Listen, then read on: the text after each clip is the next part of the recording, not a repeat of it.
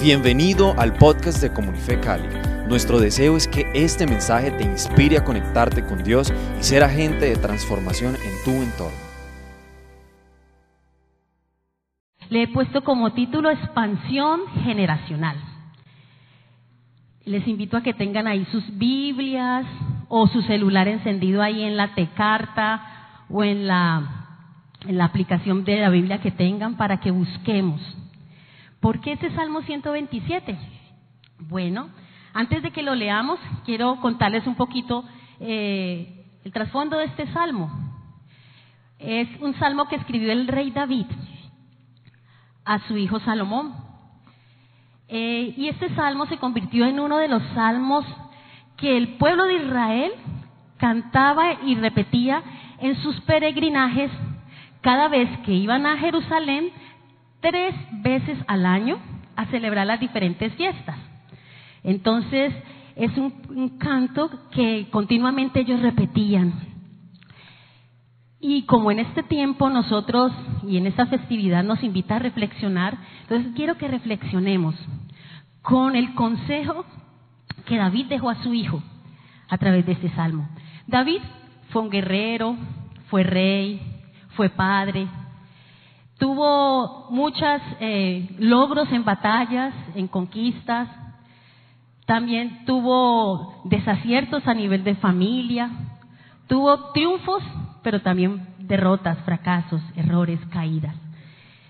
Y entonces en este salmo lo que David le deja a su hijo y le hace ver es que el camino de la vida, el recorrer la vida, tiene un, un contexto difícil, se desarrolla en medio de un entorno difícil, de subidas, de bajadas, pero que lo que puede extraer más valioso y más importante es que vale la pena vivir la vida en sintonía con Dios. Y es lo que hoy les invito a que reflexionemos. ¿Cómo estamos edificando nuestra propia vida, nuestra casa? La primera casa que Dios nos llama a edificar somos nosotros mismos, nuestro propio corazón. Soy casa de Dios. Pero también nos invita a que reflexionemos cómo estamos edificando nuestra familia, las personas que están alrededor nuestro y poco a poco vamos a ver en la medida que nos centremos cómo esta invitación a edificar se hace expansiva hasta una ciudad. Bueno, entonces con el Salmo 127 les invito, vamos a leer todo el Salmo, son solo cinco versículos y la enseñanza la vamos a dividir en dos grandes bloques, pero leamos juntos el, Salmo del 1 al 5.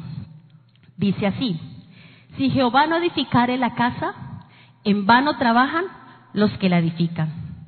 Si Jehová no guardare la ciudad, en vano vela la guardia.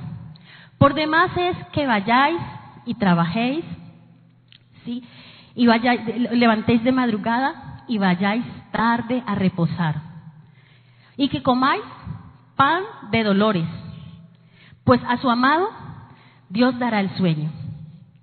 Porque eh, herencia de Jehová son los hijos, allí no está. Cosa de estima el fruto de su vientre. Son como saetas en mano del valiente. Bienaventurado el varón que llenó su aljaba de ellas. Sigan la lectura ahí en la Biblia. No será avergonzado cuando esté en la casa, en la puerta. No será avergonzado con la, no, cuando esté con los enemigos en la puerta. Son cinco versículos. Y el primer bloque que vamos a ver le, eh, son el versículo 1 y el 2. ¿Cómo podemos edificar nuestra vida? ¿Cómo podemos edificar nuestra casa? Y ese primer bloque es para que podamos tener éxito en nuestra vida y vivir de acuerdo a lo que Dios tiene diseñado, debemos entender que debemos dejar a Dios edificar nuestra vida, nuestra casa. Que sea Dios, en la siguiente diapositiva, deja que Dios sea el que edifique. Deja que Dios sea el que edifique. Aquí nos está hablando de que, bueno, se construyen casas, se protegen ciudades, las, digamos que las autoridades o la policía puede proteger las ciudades, pero todo el trabajo que se realice sin que esté en la dirección del Señor, sin que el Señor sea el que intervenga, el, el principal artífice en esta construcción ha de ser en vano. En, este momento estamos viendo cómo y en este, en este momento de la vida vemos cómo hoy, de pronto, los jóvenes, o aún nosotros cuando fuimos más jóvenes, pensábamos en vivir la vida aprovechando el hoy y el ahora, ¿cierto? Ustedes recuerdan cuando eran más jóvenes, yo me acuerdo. Salía a un paseo o iba a alguna fiesta y pensaba no puedo dormir porque no puedo perder el tiempo y aprovechar hoy, ¿cierto? Muchos jóvenes también siguen así y aún en nuestra etapa adulta puede que estemos viviendo por vivir el momento, vivir el ahora. Y es lo que se está moviendo mucho hoy en la cultura. Vivir el ahora, disfrutar los amigos, los paseos, las actividades. Cuando ya crecemos tenemos otros enfoques. Puede ser conseguir un buen trabajo, hacer un buen patrimonio, adquirir una casa, eh, tener logros y acumular para una, para una vejez, una buena pensión. Y está bien todas estas cosas, ¿cierto? A veces pensamos que se trata solamente de eh, salud, dinero y amor, lo que asegura nuestra, nuestra felicidad. Pero en medio de este salmo, Dios nos invita a que Él sea el que edifique nuestra vida. Y para que Él sea el que edifique nuestra vida, yo tengo que entender que he sido creado con un propósito. En la siguiente, he sido creado con un propósito. Dios te ha creado a ti y a mí con un propósito eterno. Y tener éxito se trata de cumplir ese propósito con el que Dios nos ha llamado. Dentro de permitir que Dios sea el que edifique mi vida, yo tengo que entender, estoy aquí solamente porque Dios puso un diseño en mi vida y un propósito en mi vida. El Salmo 138 y la gran mayoría de los de los pasajes que voy a usar está en Salmos. Animándolos de una vez para que memoricemos las escrituras, memoricemos salmos, lo memoricemos en familia. Y está en el Salmo 138, 138, 8. El Señor llevará, cumplirá su propósito en mí. Su fiel amor perdura para siempre. Su fiel amor perdura para siempre. Y dice, no me abandones, pues creación tuya soy. Debo entender, Él cumplirá su propósito porque Él fue el que puso ese propósito en mi vida y yo tengo que entenderlo. Así estaré alineándome al diseño de Dios. También en el Salmo 139, 16 dice, mi embrión vieron tus ojos y tus manos me hicieron y me formaron. Y en tu libro estaban escritas todas aquellas cosas que después fueron hechas sin que faltara una de ellas. Dios diseñó y entretejió no solamente tu ADN, no solamente tus rasgos físicos, emocionales, tu personalidad. Dios diseñó y te dotó con todo un paquete de capacidades, de habilidades, de dones, de talentos para que cumplas ese propósito en la vida. Y vale la pena que vivamos con ese sentido de propósito eterno puesto en nuestro ADN, en nuestro diseño. Él preparó todos los sucesos, como dice ahí en Salmos, de acontecimientos. Cada día tomamos decisiones. Y Dios está ahí en medio de esas decisiones.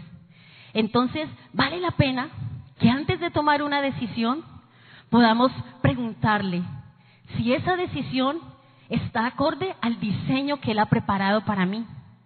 Porque en su gracia puede que muchas veces nos desviemos. Y bueno, podremos dar muchas vueltas, ¿cierto? Y en su gracia nos alinea y nos conduce nuevamente a su plan. Pero cierto que cuando uno se embolata, Pastor Edwin una vez en una salida, nos pegamos, este pegó, salimos juntos y luego nos desviamos y con su esposa dio una vuelta que se demoró mucho en llegar, ¿cierto? Llegó al final, volvimos y nos encontramos, pero llegaron quemados, asoleados.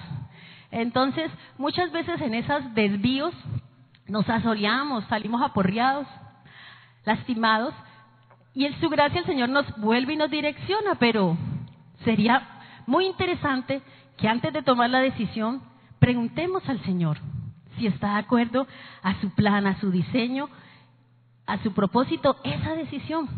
Entonces, que si está acorde a ese plan. Muy bien, entonces todos tenemos sueños. ¿Quién de usted, quién de los que está aquí tiene un sueño que aún toda, que como tal, como es un sueño todavía no se ha cumplido? A ver, quiero ver esas manos. Todos tenemos sueños, ¿cierto? Anhelamos cosas. Entonces, déjeme decirle que la buena noticia es que Dios los conoce y, y los conoce mucho mejor que aún nos, que tú mismo, aún que nosotros mismos, Él lo conoce. Entonces, cuando nos alineamos a su diseño y a su propósito, Él nos va a conducir a esos sueños y a ese propósito. Y el propósito de Él es mucho mejor, mucho mejor que aún que lo que nosotros hemos em, imaginado. ¿Cuántos de ustedes han sido sorprendidos por el Señor en algo, en algún momento de su vida? Sorprendidos, que esperaban algo y Dios fue infinitamente más grande, ¿cierto? Esos son los planes que Dios tiene para nosotros, de sorpresa, sorprendernos, porque mucho más altos son los de Él que aún los que nosotros pensamos. Entonces, anota allí en tu libreta, en este bloque, recuerda, eh, este primer bloque es deja que Dios sea el que edifique. Y en ese bloque de deja que Dios sea el que edifique, estamos viendo, entiendo que Dios tiene un propósito en mí. Debo entender que Dios tiene un propósito en mí y hagamos, hagámonos la siguiente pregunta. ¿Reconozco el propósito de Dios en mi vida? Y anótalo allí para que más tarde, mañana o en esta semana, vuelvas a pasar y a reflexionar. ¿Reconozco, estoy viviendo y reconozco realmente el propósito? ¿O tengo una sensación de, incertidumbre o desesperanza? Con la cual entonces yo necesito ir al Señor y preguntarle, ¿qué quieres hacer conmigo, con mi vida, con mi familia? El segundo punto allí mismo en el bloque de dejar que Dios sea el que edifique mi casa es, sujétate a Dios y únete a Él. Si yo estoy dejando que Dios sea el que edifique, mira que en el, en el versículo 1 dice dos veces, si Jehová no edifica o si Jehová no guarda. Aquí implica dos acciones y a dos involucrados, implica que Dios sea el que tome la prioridad, que Él sea el que dirija, que Él sea el que direccione, que Él sea el que dé el diseño, pero también implica la participación nuestra. El Señor debe tener la, dirección de todas, de todos nuestro diario vivir.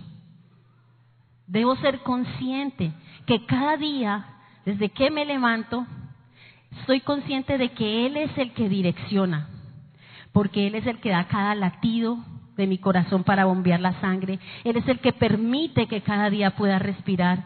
Él es el que cada día me da nuevas ideas. Él es el que cada día me da fuerzas, ánimo, aunque a veces esté por el suelo. Él es el que cada día me puede levantar y me levanta y me sostiene. Entonces dice en la palabra que separados de Él nada podemos hacer. Entonces, ¿qué es lo que yo debo hacer? Sujetarme a Él y unirme. Unirme a Él. ¿Y qué mejor equipo que el que yo me pueda unir al creador de todas las cosas? ¿Cómo se siente uno cuando se forman equipos para competencias en un juego? ¿Uno por qué lado se va cuando está buscando equipo? ¿Sí o no? Uy, este juega mejor, yo me voy para allá. De pronto el otro no se emociona mucho porque yo me una, porque yo no juego igual, ¿sí o no? Pero entonces, aquí hay la opción de elegir. ¿Me uno al Señor, al Creador, al diseñador, al que conoce? ¿O soy tan de irme por mi propia cuenta y, y jugar el juego a mi manera? Entonces Dios nos está invitando, sujetémonos a Él porque separados de Él nada podemos hacer. Y es verdad que a veces escogemos irnos neciamente o de manera terca a nuestra forma. Pero mira, Dios nos invita a que nos unamos a Él, que Él sea el que edifique, que yo pueda poner mis fuerzas, mis talentos. ¿Cómo me puedo sujetar a Él? ¿Cómo nos podemos sujetar?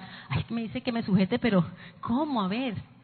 Bueno, conociendo su palabra, lo que Él nos indica. ¿Conoces sus mandatos? Yo no puedo hacer o agradar a alguien si yo no lo conozco, ¿cierto? No le puedo eh, tener la sorpresa, digamos, en la comida a Luis Fernando si no sé cuál es el plato favorito, aunque realmente todo le gusta. Pero bueno, si yo tengo un invitado, me preocupo qué le gusta, ¿cierto? O qué le cae mal, porque qué tal que le tenga lo que es alérgico, hasta ahí me, me llegó la invitación, entonces me preocupo por conocerlo. Entonces, debo conocer la palabra si deseo agradarlo. Debo consultar con él, porque a veces hacemos como vienen nuestros hijos en momentos. Ah, que voy para tal parte. ¿Cómo? En eso que ya van creciendo un poquito, entonces, que voy por Julanito. Entonces uno es, ¿cómo? Ah, sí, que si me deja ir a la casa de Julanito. Ah, ¿cierto? A veces también venimos al Señor así, que voy a hacer tal cosa. Venimos a informarle. Venimos a informarle, a que bendiga, me voy para tal parte y no le consultamos. ¿Te parece? ¿Te gustaría? ¿Será que es correcto? ¿Te agrada? Ah, pues que sí. Ah, bueno, entonces voy. Voy con la bendición. Voy con la bendición del Señor. Porque esto me hace recordar cuando también uno es joven de que eh, el papá o la mamá no lo han dejado ir, pero que al final dice, usted verá, ¿cierto? Que uno ha insistido y dice, allá usted, usted verá, y uno se va, pero va con la preocupación y justo algo le pasó a uno en esa salida. Y ¿vio? Se lo dije, se lo dije. Entonces, muchas veces queremos hacer eso, usted verá. Pues bueno, atengámonos a las consecuencias. Entonces, consultemos con el Señor, consultemos y confiemos. Una vez hemos consultado y hemos escuchado su dirección, Confiemos en Él, confiar en Él de todo corazón, de que Él es el que va a estar con nosotros, porque el hecho que Él nos dé una dirección no implica de que todo va a estar bien, color de rosa, ¿cierto? Entonces, saber que Dios nos ha dado la bendición, que Dios nos ha dado la dirección, nos permitirá sostenernos firmes a pesar de las dificultades que se puedan presentar. Dios le dijo a Abraham, sal de tu casa y de tu tierra a la, tierra que te mostraré. Y salió en bendición y en, dirección, pero hubo muchas subidas y bajadas. Pero la certeza de que era la voluntad de Dios le permitió sostenerse en lo que Dios le había llamado. Entonces, esa confianza de que si estoy haciendo lo que Dios me ha dicho, voy a perseverar a pesar de y no voy a rendirme. Dice Proverbios 3 del 5 al 6, Fíate de Jehová de todo tu corazón y no te apoyes en tu propia prudencia. Hay veces que tenemos que tomar decisiones. Dices, decisiones muy importantes que no nos sentimos tranquilos en confiar en nadie y a veces hasta se nos dificulta confiar en Dios, pero aquí es donde Él dice, fíate de todo tu corazón en Él. Entonces, para descansar en Él debo deleitarme en Él, como dice aquí en Salmos 37, 4 confía, fíjate en el Señor de todo tu corazón eh, y no te apoyes en, ah, no, perdón, confía en el Señor y haz el bien. Eh, deleítate en el Señor y eh, deleítate a sí mismo en el Señor y Él te concederá las peticiones de tu corazón. Encomienda al Señor tu camino, confía en Él y Él hará. Es que cuando uno se lo ha aprendido en una versión y luego la lee en otra, se patina. Entonces, deleitarnos en el confiar en Él y Él hará. Yo debo confiar en Dios para tomar una decisión, pero también debo confiar en Dios que una vez que se ha tomado la decisión, voy a caminar seguro y confiado. ¿Sí? Confiar en Dios. Muy bien, entonces, en esta porción nos habla de que debemos encomendarle nuestra vida, nuestra familia, nuestro trabajo, las posesiones que Dios nos ha entregado, entregarle y descansar. Recuerden, este cántico lo entonaban tres veces al año. Muestra la importancia y la manera reiterativa que debemos siempre hacernos esta pregunta. ¿Estoy dejando que Dios sea el que edifique? Y reflexionar, y ahora en diciembre, reflexionemos, este año, ¿cómo hemos edificado? ¿Cómo hemos levantado nuestra propia casa? Este año, ¿cómo hemos estado levantando nuestro hogar, nuestra familia? Entonces vale la pena que reflexionemos. Dice que guardar la ciudad. Bueno, entonces estos verbos de edificar y de guardar implican una acción, un arduo trabajo, un esfuerzo, una constancia, una disciplina. Guardar y vigilar algo requiere dedicación. Entonces, ¿cómo estamos viviendo la vida? ¿Estamos siendo constantes en edificar, en guardar? Requiere esfuerzo porque hay enemigos. Hay lobos que siempre quieren robar las, las, ovejas. El enemigo siempre quiere desviarnos, arrebatarnos, desenfocarnos del propósito de Dios que tiene para nosotros, para nuestras vidas, para nuestros hijos. Entonces debemos estar alerta, constantes. Y hay un salmo que me ministra mucho, perdón, me ministra mucho y nos ayudaría, si lo tenemos siempre presentes, a evaluarnos en lo que estamos haciendo y en ser constantes. Es el Salmo 90.12. Salmo 90.12 dice, enséñanos a, a contar nuestros días de tal manera que traiga al corazón sabiduría. Enséñanos a contar nuestros días. ¿Qué tal si nosotros eh, en los cumpleaños, en lugar de decir, bueno, o pensar, cumplí 25, cumplí 30, ¿cierto? Nos emociona, voy avanzando. El salmista aquí nos invita a hacer la cuenta regresiva. 25 menos, 30 menos, 40 menos. ¿Cómo cambiaría la perspectiva? Nos llevaría a reflexionar, ¿cierto? Los que me faltan, me faltan cada vez menos. Entonces, eh, para traer sabiduría, dice, si cuento los días, alcanzaré sabiduría. ¿Por qué? Ah, me faltan 10 años, no sabemos cuánto Dios nos permita. Pero si yo tengo la perspectiva de cuántos me faltan, ¿los invertiré mejor? ¿O cómo los gastaré? ¿En qué cosas me enfocaré? ¿O de pronto seguiré pasando las tantas horas en ocio o en entretenimiento o durmiendo o qué sé yo, lo que más de pronto nos pueda distraer, que no estoy diciendo porque ahora vamos a ver que necesitamos descansar, sino cómo traer sabiduría y balance. Muy bien. Entonces, el tercer punto en ese mismo dos versículos es ordena las prioridades. ¿Por qué? Aquí dice, por demás es que os levantéis de madrugada y vayáis tarde a reposar y que comáis pan de dolores, pues que a su amado Dios dará el sueño. Podemos tener muchas ocupaciones, esforzarnos, perdón, trabajar al máximo, ¿cierto? Hoy en día se escucha, no alcanza el tiempo. Hoy en día a veces hay que trabajar más horas o nos esforzamos en algo y el fruto que esperamos no es el más satisfactorio. ¿Les ha sucedido?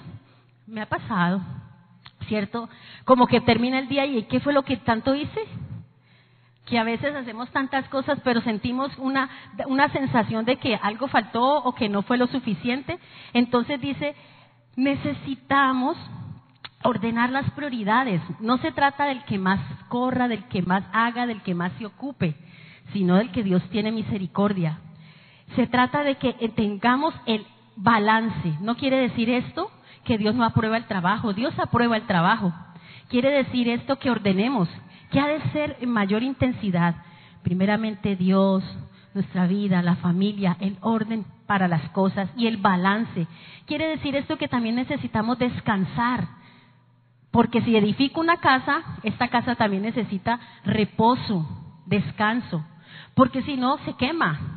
Va a llegar un momento en que va a implosionar de la fatiga y el cansancio. Algunos de pronto les ha pasado, a mí me ha pasado. Un momento que implosioné de estrés de, todo, que se afectó mi vida, mi salud. Entonces, ¿cómo estás ordenando tus prioridades? ¿Cómo estás ordenando? Entonces, toda esta parte, que Dios sea el que edifique, conoce el propósito, únete a Él y ordena tus prioridades. Ahora veamos el segundo bloque. El segundo bloque es, el fruto son personas. Son personas y aquí dice que he aquí herencia de Jehová son los hijos, cosa de estima el fruto de su vientre. Entonces Salomón le está hablando a su, a su, perdón, David le está hablando a su hijo Salomón, sí eres rey, sí vas a edificar un templo para mi morada, sí vas a gobernar una nación, pero tu enfoque principal ha de ser tu descendencia. ¿Por qué? Porque lo único que es eterno de lo que vemos hoy en día son las personas. Dios puso eternidad en el corazón del hombre. Así que debemos enfocarnos en personas, sean nuestros hijos físicos, nuestros hijos eh, eh, naturales, nuestros hijos espirituales, tus sobrinos, qué joven tienes al lado, qué compañero de trabajo tienes al lado. Necesitamos edificar y ayudar a las personas que están a nuestro lado porque el fruto son personas. Dice que herencia de Jehová son los hijos. Y usa la palabra nahalak en hebreo, que significa posesión. Es la misma palabra cuando dijo que a Israel le dio por herencia la tierra. Entonces quiere decir que los hijos son posesión de Dios. Esa es una manera de ver esta, esta porción. También se puede ver como que los hijos son un regalo, porque dice cosa de estima el fruto del vientre, y esa estima está tomada como galardón, como salario, como recompensa. Entonces nuestros hijos naturales, los espirituales y los naturales son nuestra, son posesión de Dios que nos los ha encomendado como un regalo para cuidarlos, equiparlos y lanzarlos como saetas, lanzarlos hacia el propósito. ¿Cómo estamos viendo a nuestros hijos? Hoy en día los hijos se están viendo como, eh, no sé, es, bueno, con todas las leyes y tantas cosas, el hijo este, cada vez está viendo con menos valor, a tal punto del aborto, de, de que no se acepta, muchas cosas se está viendo hoy en día culturalmente.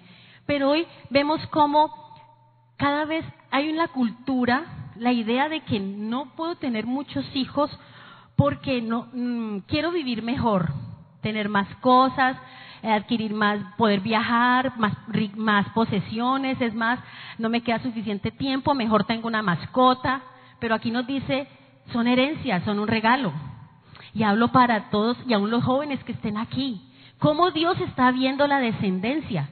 Porque culturalmente se está viendo de que, no, ¿para qué traigo los hijos a este valle de lágrimas y de dolor? Más sufrimiento. Bueno, el mundo está tan mal. Pues no será que es que el mundo está precisamente necesitando hijos instruidos, equipados, preparados en el Señor, en su palabra, con un carácter piadoso para ser lanzados a este mundo que está tan mal? ¿No será que es eso lo que nos está hablando aquí la palabra? O de pronto también tenemos los hijos en un altar consumista. Quiero lo mejor para ellos, actividades extracurriculares, llevarlo a las mejores actividades y consumo y trabajo y trabajo, pero se lo delego a otras personas con las mejores intenciones, pero cuidado. ¿Qué me dice Dios? ¿Cómo me alineo al propósito de Dios? cuando Dios me está hablando que lo prioritario es que trabajemos en el carácter virtuoso de nuestra descendencia y el lugar para edificar esas saetas es el matrimonio, es el hogar, es la familia. Entonces, ¿cómo podemos edificar esto en la casa? ¿Cómo puedo trabajar para ayudar a otras personas, a mis hijos espirituales o a una joven que esté al lado tuyo? o a una joven que esté al lado tuyo, a un joven que de pronto esté solo, tú puedas acercártele como ese mentor, como ese padre como ese amigo que pueda mayor, más maduro, que le pueda ayudar para que sea lanzado como saeta. Tú eres una saeta.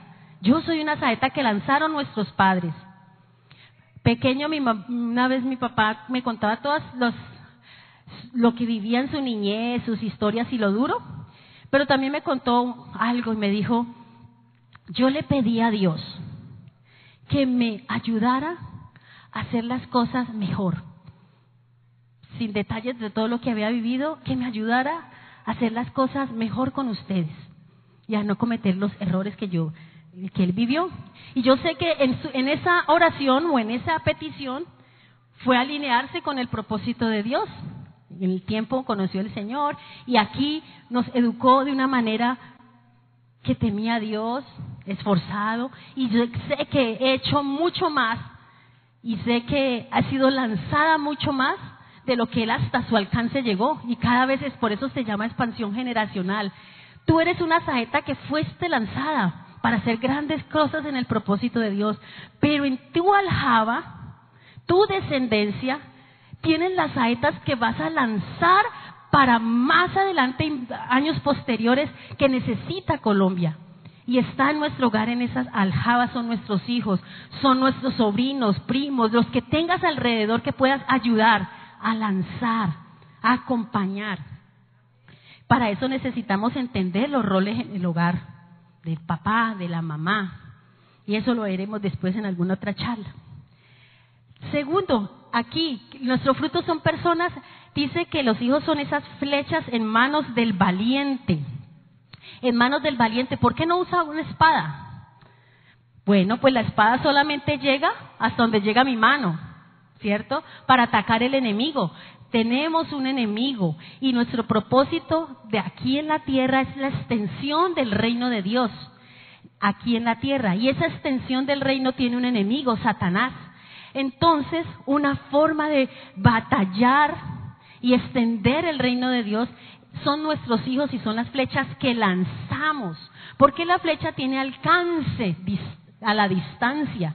La flecha llega donde yo no puedo llegar. Y de eso se trata, que nuestros hijos hagan cosas mayores que las que nosotros hemos hecho.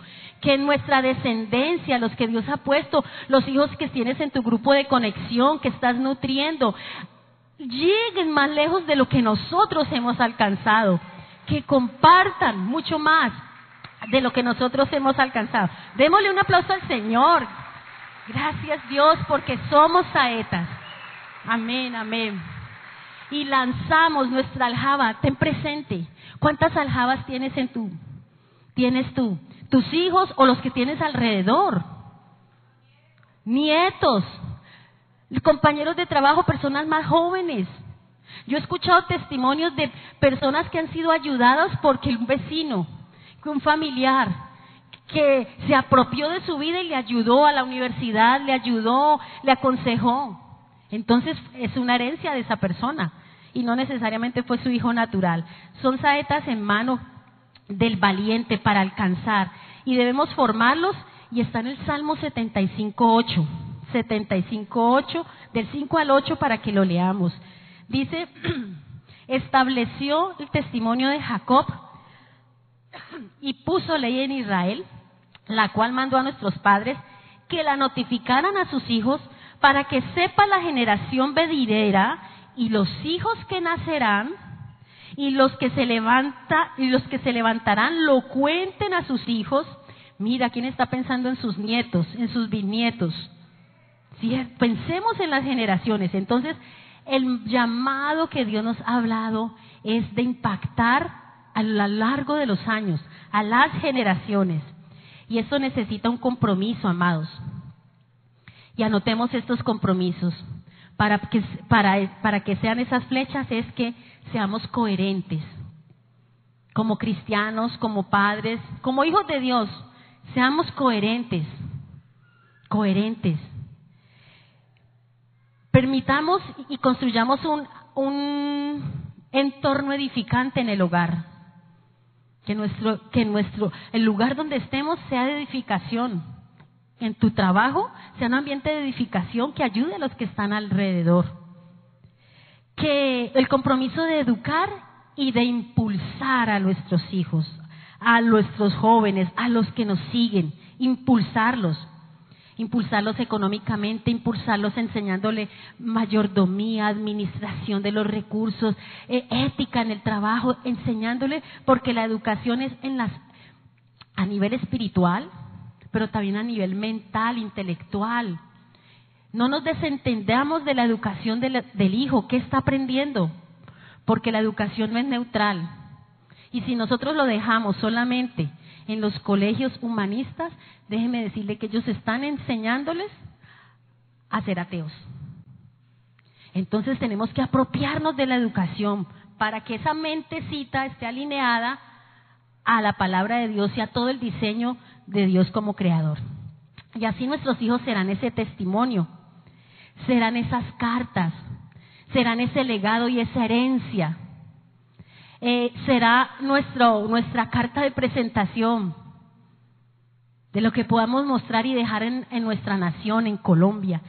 Y si como padres ya tenemos nuestros hijos mayores o tal vez todavía no hemos visto el suficiente fruto, esta es una invitación. Nunca dejamos de ser padres. Todavía hay tiempo. Todavía hay oportunidad de influenciar en nuestra descendencia, en nuestros hijos. No te rindas, no me rindo seguimos, seguimos preparándoles, animándoles, instruyendo a nuestra descendencia. La pregunta que les hago es, ¿qué te gustaría dejar como testimonio? ¿Qué testimonio te gustaría dejar?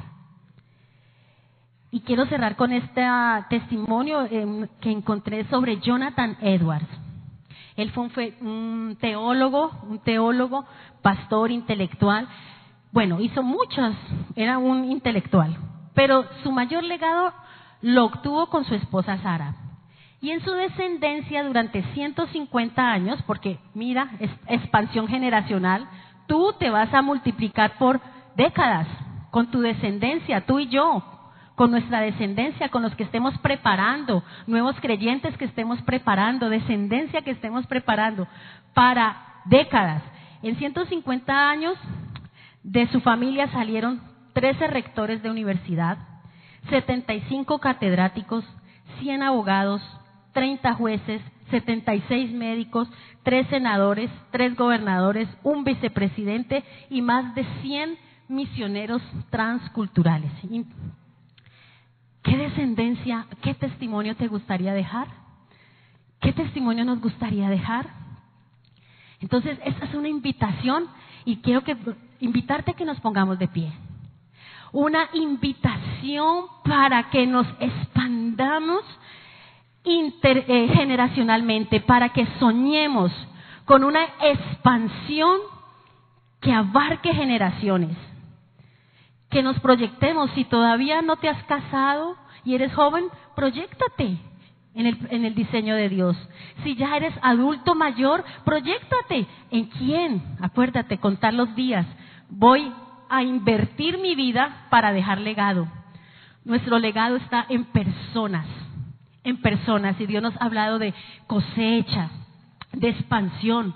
Entonces debemos enfocarnos en personas.